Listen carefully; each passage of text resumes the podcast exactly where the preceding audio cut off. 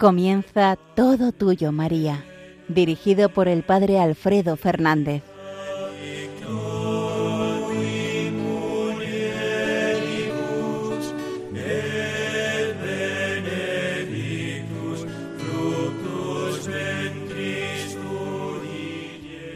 Muy buenos días, queridos amigos, queridos oyentes de Radio María.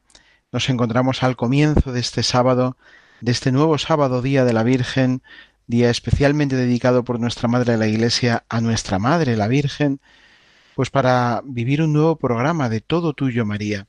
En estos días en los que estamos todavía de felicitación en esta casa que acaba de cumplir 25 años.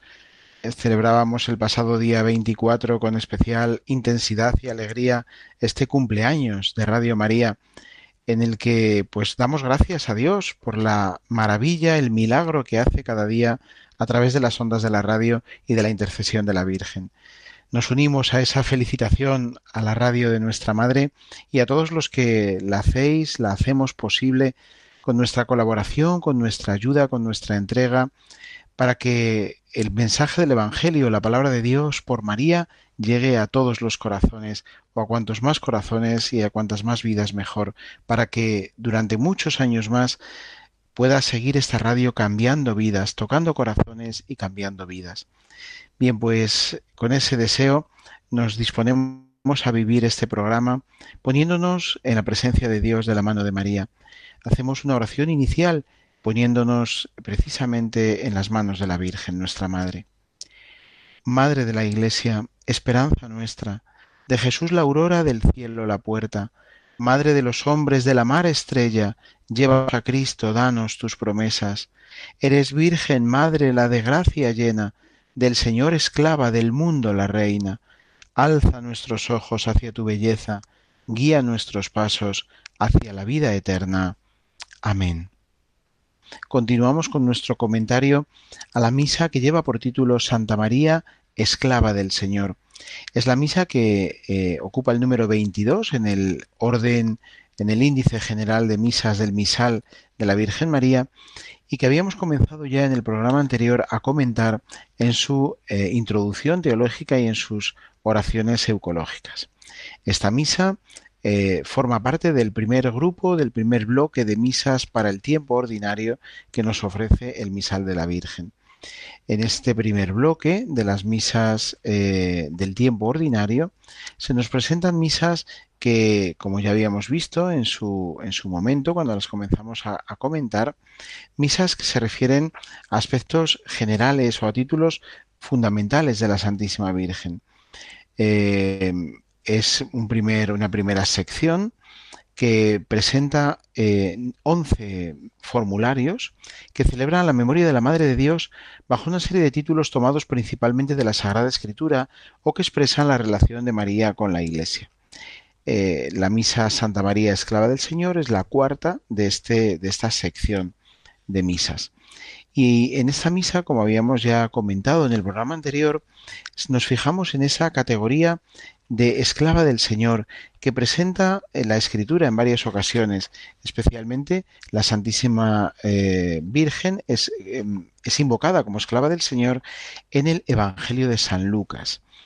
Eh, cuando proclama este evangelista eh, la grandeza del Señor en la anunciación del ángel y también cuando em, bueno pues mm, recoge toda la tradición del siervo de Yahvé, del siervo del Señor, del profeta Isaías. Bien, pues em, esta misa que comentamos, el cordioso designio por el que Dios hizo a la Virgen María su humilde esclava, madre de Cristo y asociada a él. María, hija de Adán, como enseña el Concilio Vaticano II, aceptando la palabra divina, fue hecha madre de Jesús y abrazando la voluntad salvadora de Dios con generoso corazón y sin impedimento de pecado alguno, consagró totalmente como esclava del Señor a la persona y a la obra de su Hijo, sirviendo al misterio de la redención bajo él y con él, por la gracia de Dios omnipotente. Bien, pues habiendo comentado ya las oraciones eh, colecta, sobre las ofrendas y de poscomunión, nos vamos a centrar ahora en la lectura y en el comentario orante del prefacio de esta misa. El prefacio de esta misa lleva por título La bienaventurada Virgen, esclava del Señor, sirvió al misterio de la redención. Leemos sin más el texto del prefacio. Después del diálogo inicial, común a todos los prefacios, y del primer párrafo, que es también semejante con mínimas variaciones a la mayoría de los prefacios, el cuerpo central dice así. Porque te has complacido de modo singular en la bienaventurada Virgen María. Ella, abrazando tu voluntad salvífica, se consagró por entero a la obra de tu Hijo, como un servicio fiel a la redención del hombre. A quien sirvió mucho a Cristo, mucho la has honrado, y has ensalzado como reina junto a tu Hijo, a quien se proclamó tu humilde esclava, y tu sierva y sierva del amor, intercede por nosotros. Por eso, con todos los ángeles y los santos te alabamos proclamando sin cesar. Bien, este es el, texto del prefacio. De nuevo estamos ante un prefacio eh, que condensa gran significado y gran intensidad teológica en una forma verdaderamente bella. Nos adentramos en el comentario más detenido de estas palabras. Después de la introducción común a todos los eh, prefacios, en verdad es justo y necesario, es nuestro deber y salvación darte gracias siempre y en todo lugar, Señor Padre Santo, Dios Todopoderoso y Eterno. Invocación a Dios Padre, a quien nos dirigimos siempre en las oraciones litúrgicas. Bien, pues, eh, ¿por qué damos gracias en esta ocasión, en este prefacio? Porque tú, Señor Padre Todopoderoso, te has complacido de modo singular en la bienaventurada Virgen María. María, por tanto, es el objeto de complacencia del Padre, es la destinataria de esa mirada complaciente del Padre. Él se gloría, se goza, se alegra en su criatura más perfecta. Se ha gloriado, ha contemplado de modo singular esta bienaventurada Virgen. Ella la bienaventurada Virgen María, abrazando tu voluntad salvífica, la voluntad del Padre, se consagró por entero a la obra de tu Hijo, como un servicio fiel a la redención del hombre. Bien, fijaos en qué pocas palabras se puede decir tanto. La Virgen María, abrazando la voluntad salvífica del Padre, abrazando eh, la voluntad del Padre, es decir, diciendo sí, como ya había dicho al ángel, en la Anunciación, aquí está la esclava del Señor, hágase en mí según tu palabra. En ese fiat, María abraza la voluntad salvífica del Padre. María conoce que el Padre quiere salvar al mundo, quiere salvarnos a todos, y ella abraza esa voluntad y se consagra por entero a ella, en la obra de su Hijo, como un servicio fiel a la redención del hombre. María abraza la voluntad del Padre, como también el Hijo lo hará, eh, especialmente en Getsemaní.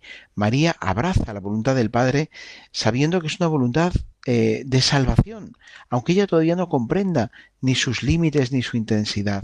Le basta con saber que es la voluntad del Padre para que ella desee abrazarla. Bien, pues abraza esa voluntad consagrándose por entero a la obra del Hijo. Eh, la voluntad del Padre es que todos los hombres se salven y para ello envía a su Hijo al mundo, se encarna a su Hijo. Bien, pues por medio de esa obra redentora del Hijo, María se abre a la voluntad salvífica del Padre. María colabora así con la misma Trinidad, con el Padre y con el Hijo en la unidad del Espíritu Santo. María, esclava del Señor, asociada íntimamente a la voluntad salvífica del Padre y a la obra del Hijo y todo como un servicio fiel a la redención del hombre.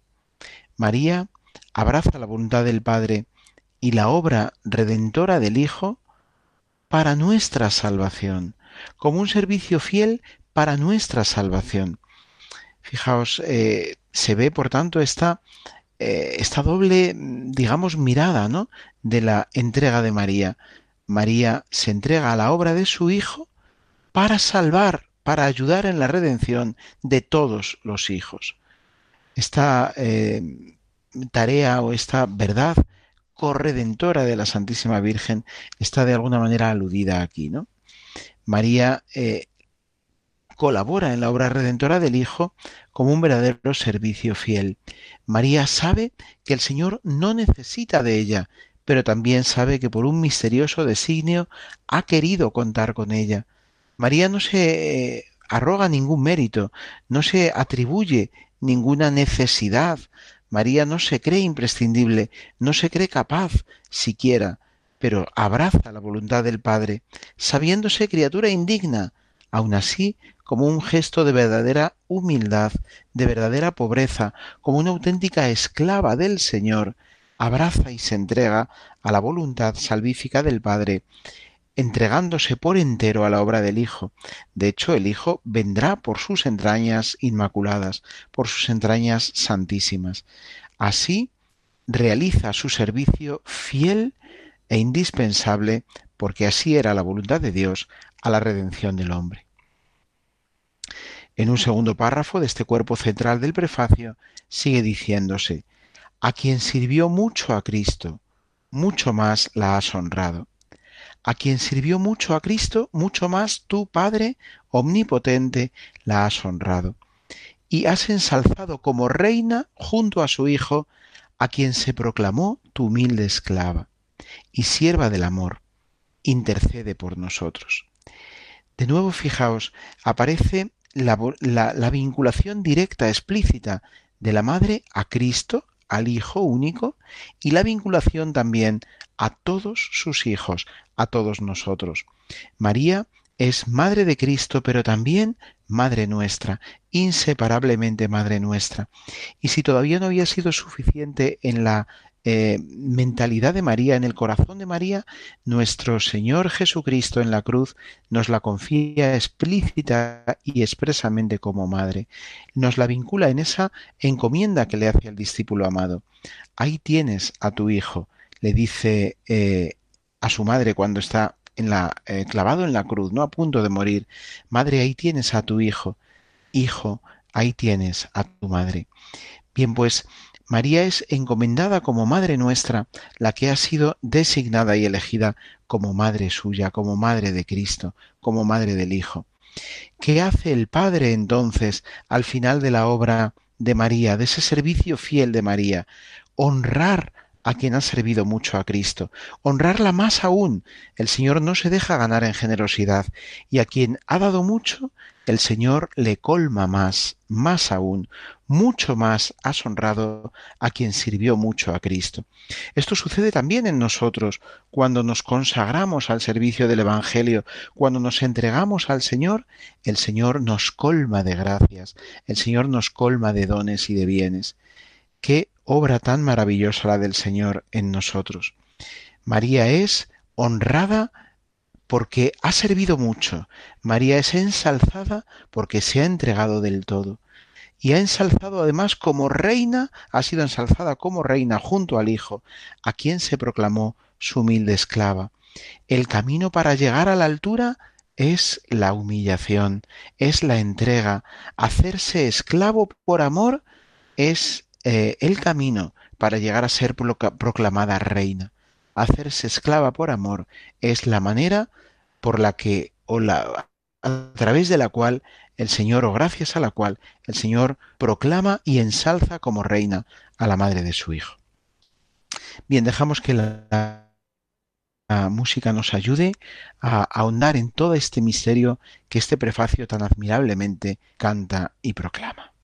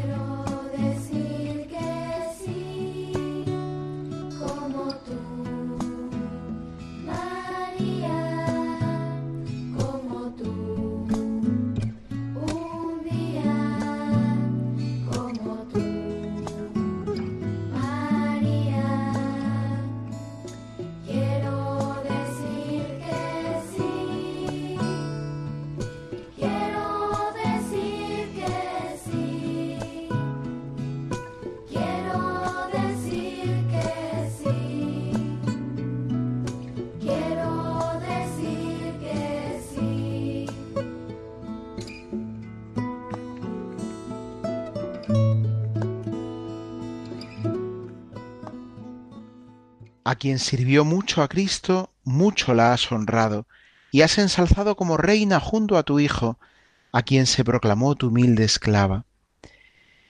Así reza el prefacio y así nos invita la Iglesia a rezar con estas palabras en el prefacio de la misa Santa María, esclava del Señor, que estamos comentando en este programa Todo tuyo, María, al comienzo de este sábado del tiempo ordinario.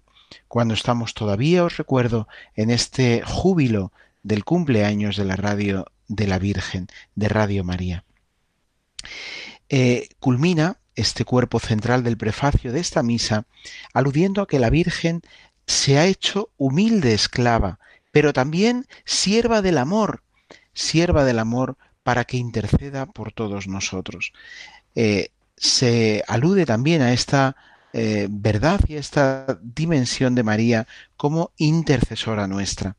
No es solamente corredentora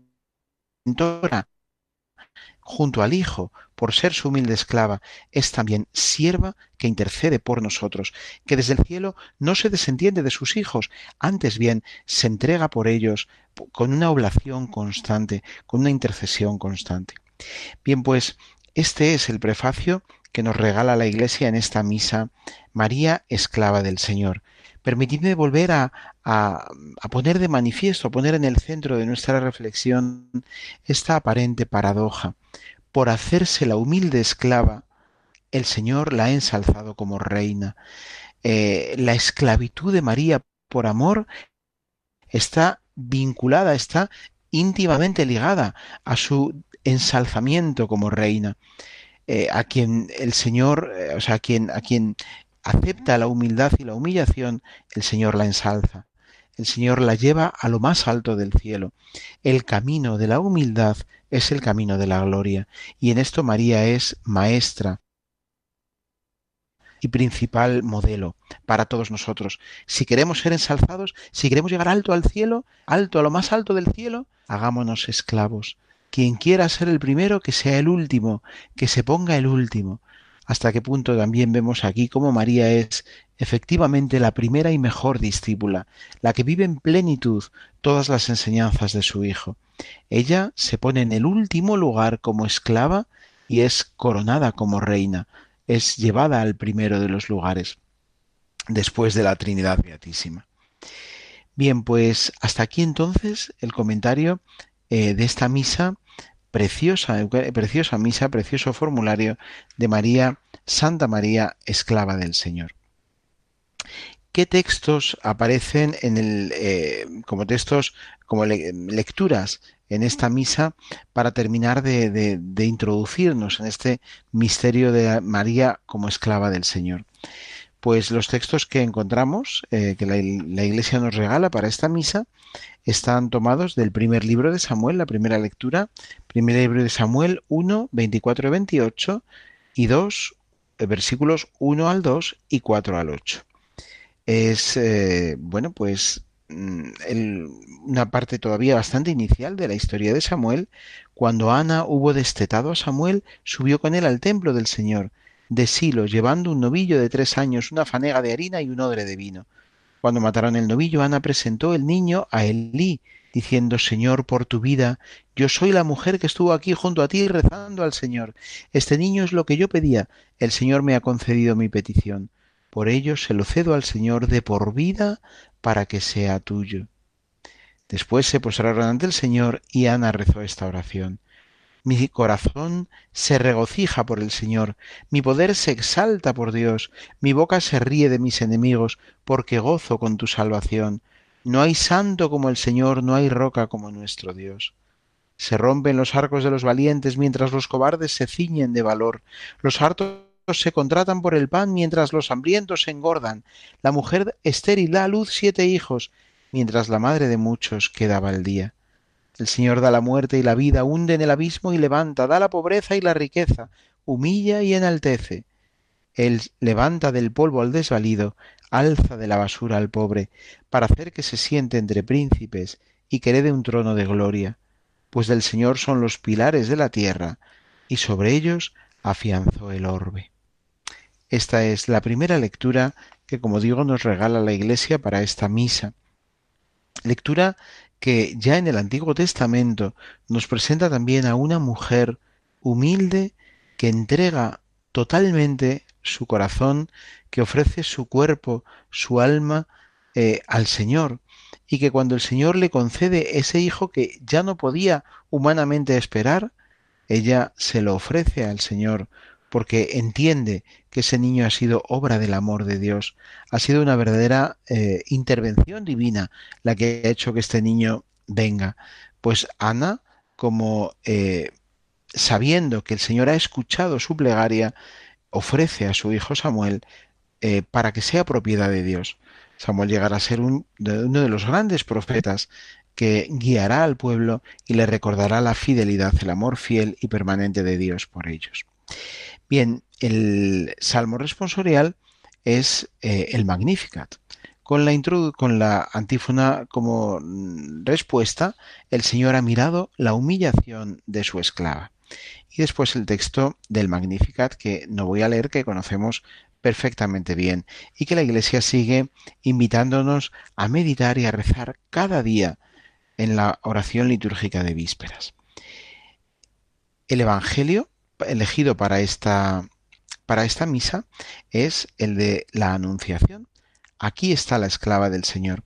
Lucas 1, 26, 28. Hemos comentado ya este mismo Evangelio, que es uno de los pues, más clásicos, evidentemente, y más utilizados en las misas de la Virgen.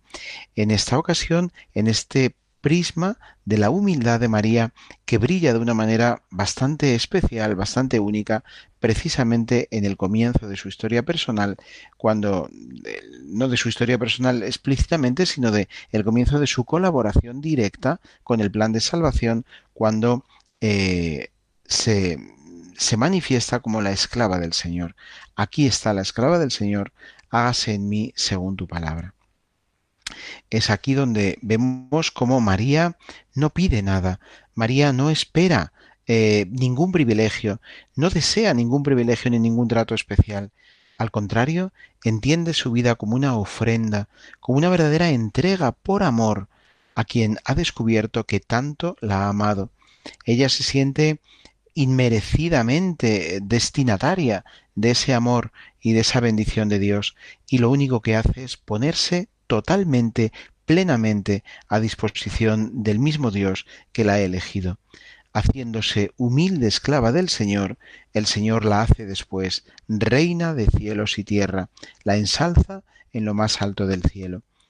Esta misa, por tanto, nos lleva también a nosotros a desear vivir ese mismo itinerario, hacernos unos por otros esclavos por amor, imitando a María nuestra Madre, para que así un día, por su infinita misericordia, el Señor tenga bien llevarnos a su gloria, ensalzarnos también a nosotros hasta el cielo. Quizás, seguro, no en, en, el mismo lugar que la Santísima Virgen, ese lugar es único, reservado para ella, pero sí en el cielo, junto a ella y contemplando cara a cara la hermosura infinita del rostro de Dios. Bien, quería también que leyéramos en este pequeño elenco de algunas lecturas que vamos haciendo sobre la Virgen, eh, al menos el primer fragmento de un pasaje de la Constitución eh, dogmática del Concilio Vaticano II, Lumen Gentium, sobre la maternidad de María en la economía de la gracia. En concreto, el número 61 de esta Constitución dogmática Lumen Gentium. Dice así: la Santísima Virgen, desde toda la eternidad, fue predestinada como Madre de Dios al mismo tiempo que la encarnación del Verbo, y por disposición de la Divina Providencia, fue en la tierra la Madre excelsa del Divino Redentor, y de forma singular la generosa colaboradora entre todas las criaturas, y la humilde esclava del Señor.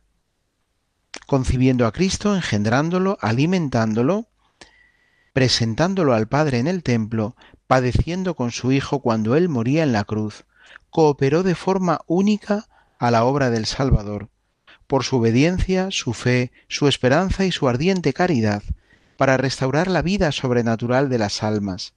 Por todo ello es nuestra Madre en el orden de la gracia. Bien, vamos a, dejarlo aquí porque no nos da tiempo para más, continuaremos con la lectura de este pasaje hermosísimo del capítulo octavo, el último capítulo de la Constitución Dogmática Lumen Gentium, que como bien sabéis está dedicado dentro de la Constitución sobre la Iglesia a la Santísima Virgen como madre de la Iglesia, como parte integrante, no parte aislada, sino parte misma de la, de la, de la Iglesia, nuestra madre. Pues, queridos amigos, en este gozo que nos inunda en estos días, pidiendo larga vida para Radio María, para este milagro permanente que entre todos hacemos posible, pero que sobre todo es obra de Dios y de la Virgen, en este gozo culminamos el programa con la bendición de Dios. Que Dios Todopoderoso, Padre, Hijo y Espíritu Santo, con su bendición descienda sobre vosotros y os acompañe siempre. Amén. Hasta pronto, queridos amigos.